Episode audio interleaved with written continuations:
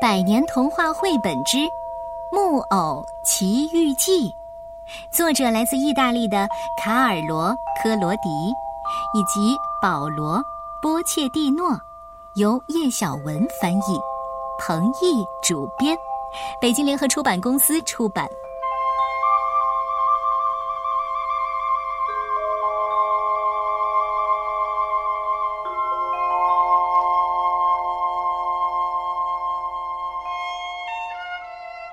很久很久以前，有个叫做樱桃师傅的老木匠，他发现了一块好木头，决定用来做一个小木偶。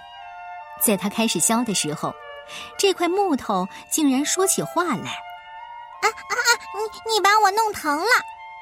樱桃师傅刚把小木偶做好，他就活了过来，还蹦蹦跳跳的。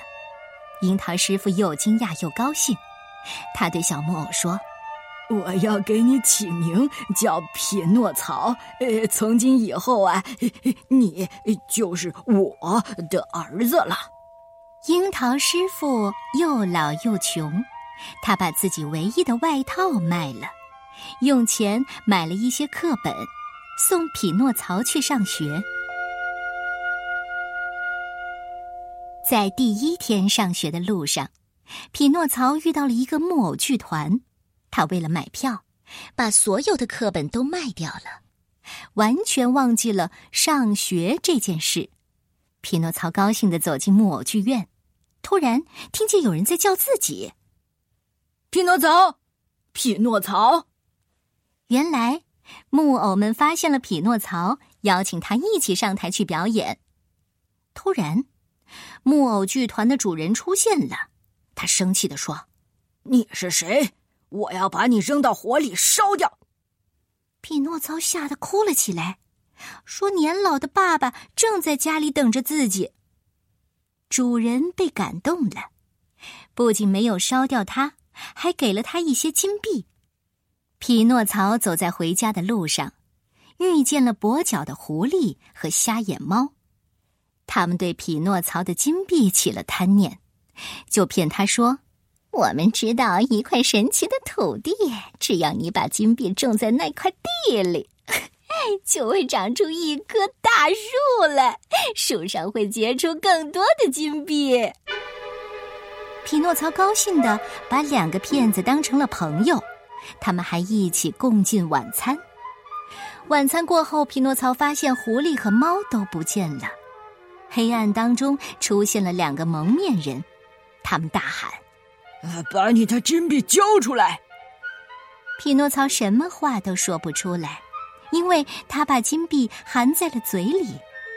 其实这两个蒙面人是狐狸和猫伪装的，他们找不到金币，于是决定将匹诺曹吊起来。他们把匹诺曹吊在森林的树上。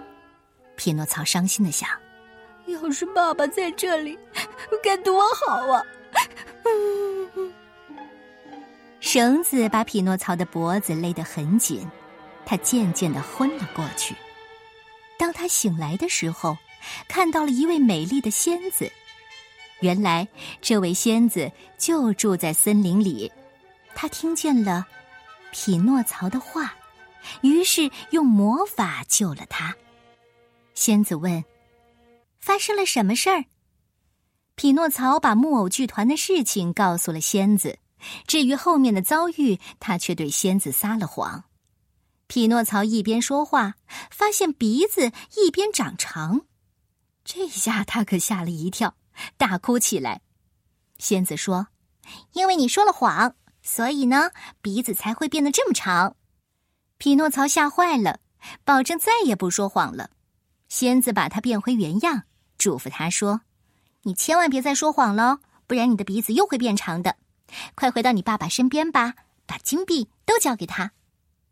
可是，在回家的路上，匹诺曹完全忘记了仙子的叮嘱。他想起了狐狸和猫的话，于是把金币埋在了土里。可是第二天早上，地里并没有长出挂满金币的树，连埋在土里的金币也都不见了。原来，狐狸和猫偷走了埋在土里的金币。匹诺曹回到家，重新开始了学校生活。他和全校最懒惰的男孩小灯芯成了好朋友。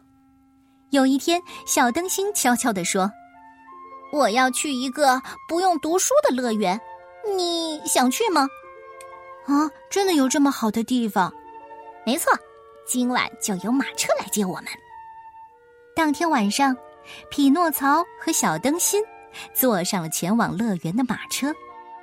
这个乐园非常的美丽。小朋友们到处玩耍，完全没有人谈论学校的事，大家看起来都非常的快乐。匹诺曹高兴极了，他觉得啊，这里是世界上最棒的地方。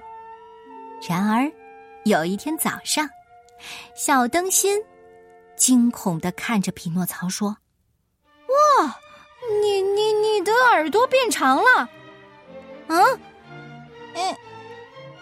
嗯，啊，你也是。”他们的身体慢慢起了变化，过了几天，他们俩都变成了驴子。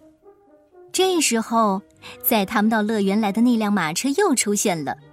车夫跳下来说：“太好了，又有两头驴子可以卖了。”小灯芯被卖到了一个农场，匹诺曹被卖到了马戏团，但是匹诺曹不会表演，于是又被卖给了一个商人。这个商人专门用动物的皮做鼓，他在匹诺曹的身上绑了好多的石头，然后把匹诺曹推进了海里，想把他淹死之后用他的皮做鼓。就在匹诺曹掉进海里的那一刻，他又变回了小木偶的样子。原来，森林里的仙子一直在暗中帮助他呢。但是，更可怕的危险。还在前方。海里波涛汹涌，一个大浪打过来，匹诺曹被巨浪卷着，掉进了一条大鲨鱼的嘴巴里。鲨鱼的肚子里一片漆黑，匹诺曹随着海水飘呀飘呀，突然看到前面有亮光，仔细一看，啊，原来是爸爸！啊，爸爸！你你怎么在这儿？原来，樱桃师傅为了寻找匹诺曹，划着船在海上漂流了好多天，最后被大鲨鱼吞进了肚子里。爸爸，你放心，我我一定想办法救您出去。这一次，匹诺曹遵守诺言，真的带着爸爸逃出了鲨鱼的肚子。他们回到家以后。匹诺曹变得非常听话，跟着樱桃师傅学习怎么做一个好木匠。一天晚上，仙子又出现了。她说：“好孩子，我要给你一个惊喜，这是你应得的奖励。”第二天早上，令人惊讶的事情发生了，匹诺曹变成了一个真正的。小男孩儿。